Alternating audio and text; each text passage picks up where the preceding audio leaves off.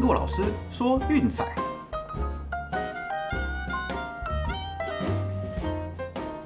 看球赛买运彩，老师教你前往拿白。大家好，我是骆老师，欢迎来到骆老师说运彩的节目。哦，开始第一件事情呢，要先恭喜精英啊，终于终于终止了这个十九连败哦，漫长的等待，我都快忘记他们还有终结者这个职务了。哦，最后是十比六哦，靠着天使的牛棚大放火哦，从落后四分，最后到倒赢四分，终于终于把这个难看的记录给中断了。那当然对大谷翔平来说就比较可惜了哈，就投了好球，虽然也是挨了生涯的新高三轰。不过因为队友太雷哈，最后是胜投飞掉了，第九胜就只能再等等了。啊，当然这也是昨天的第一场推荐哈，比较可惜的点。那至于说另外一场比赛呢，红雀最后是在延长赛以三比二击败老虎。啊，我们推荐的前五局上半场受让，哎，太可惜了，是一比二不幸落败。那这场比赛事实上啊，那个 Scuba 投的真的比 Lefter 还要好很多哦。K 的红雀打者满头包，五局又送出了十 K，但是就是唯一败在两个人手上，就是 Goschmid 跟 Arenado 哦，一个是打了两只阳春炮，那另外一个就是策动两次双杀，还有飞扑的美计哦，挡下各种失分。对，所以上半场只能说栽在这两个人手上啊。那 Lester 真的投的并不理想哦，一直给老虎上垒的机会，一直制造危机，完全是靠队友的守备帮忙哦，包含一次盗垒的阻杀哦，不然他可能早就已经崩盘了。对，不过棒球比赛就是这样子啊哦，有时候投的好的一边要输球，那投不好的一边呢，反而靠队友赢球。那没办法了，红雀就是这两个人打的太好了，我们也只能摸摸鼻子，甘拜下风了。啊，不过我们的 VIP 推荐是有过的哈，小熊是五比二在 Game One 击败了洛基。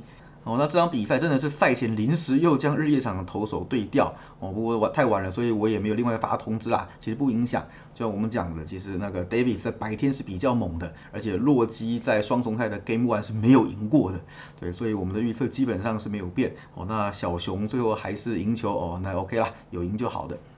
好，所以昨天的战绩是一胜两败啊，就今天继续努力吧。那开始之前一样提醒各位哦，我们的就是免费三天试订阅，直到九月三号为止。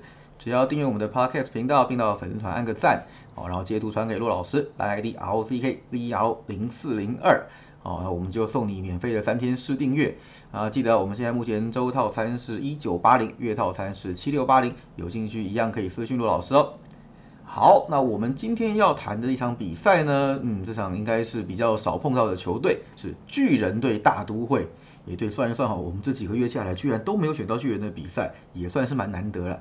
好，那我们今天就一起来看一下吧。那首先先发投手嘛，是 Alex Wood 对 Carlos Carrasco 哈，两个都是相当资深的投手。Alex Wu 算是长期来讲相当稳定的投手。哦，基本上四分率大概就是四出头四上下，哦，意思就是大概就是呃五局失两分或六局掉三分这样子的节奏，哦，要打爆他很少了，对，不太容易看到他会爆掉的比赛，对，那最近也是维持这样子一个节奏在走，哦，那有趣的是他先发的胜率其实很高哦，那最近十三次先发巨人赢了其中的十场，对，队友也算是相当捧场的。那至于说面对大都会嘛，就是年代比较久远，我觉得没什么参考价值。我最近一次是在一八年对上两场，他投的是还不错。嗯，不过现在大都会的打线其实也只有 Nemo、Conforto 跟 Rosario 是跟当年一样的。你看那个北极熊当时都还没有出道呢。呃，所以我想这东西我们看看就好。至于说 Carrasco 嘛，对不对？他从复出到现在，嗯，也只有上一场比赛的表现是比较好的，就是刚好投了五局失掉三分哦。对，道奇那场比赛，对，还有还记得吗？我们选了 sherzer 的让分，结果刚好打进洞。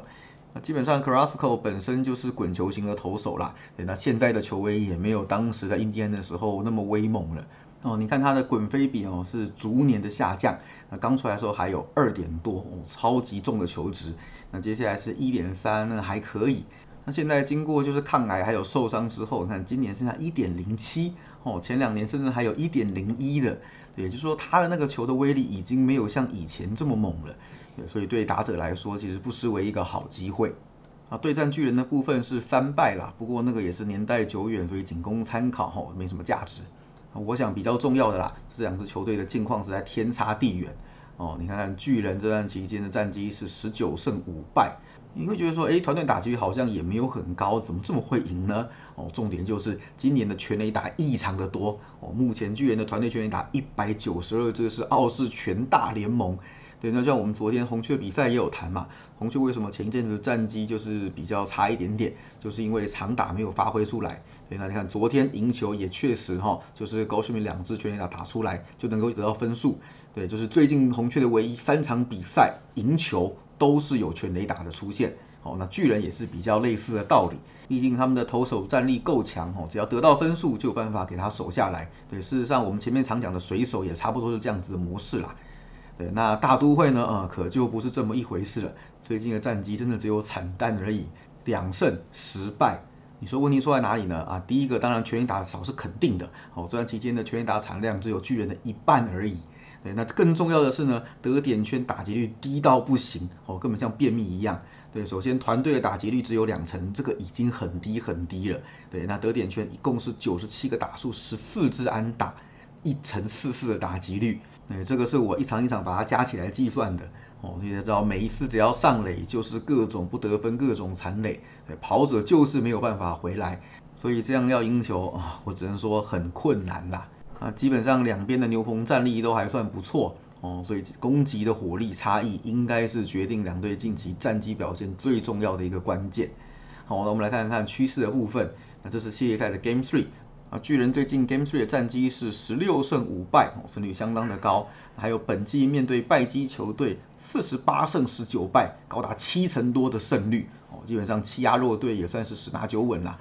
啊，至于说最近面对右投手是二十二胜八败，都是非常好的指标。那，还有就是最近面对大都会已经是跨季哈，是七胜两败，相当高的胜率。啊，大都会这边可就不是这么一回事了哈，最近只要轮到受让是八胜二十败。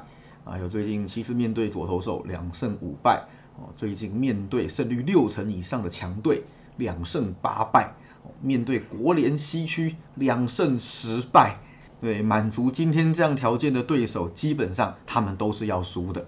哦，所以我看起来啦，这场比赛应该大都会在自己家主场被横扫的几率是非常非常高的。哦，Carrasco 已经不是当年那样子王牌的压制力啊，打击又和对手差这么多哦，所以我想主场应该是帮不了他们的忙哦，所以我们的推荐是巨人独赢。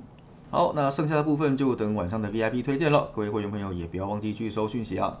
那以上就是我们今天的节目内容哦，其实已经录完了，没想到教室跟道奇还在打哦，无限延长中，也不管了，就是我等下还有事情要出门，所以我们就先把节目内容上传给大家听哦，那晚上我们再来讨论球赛吧。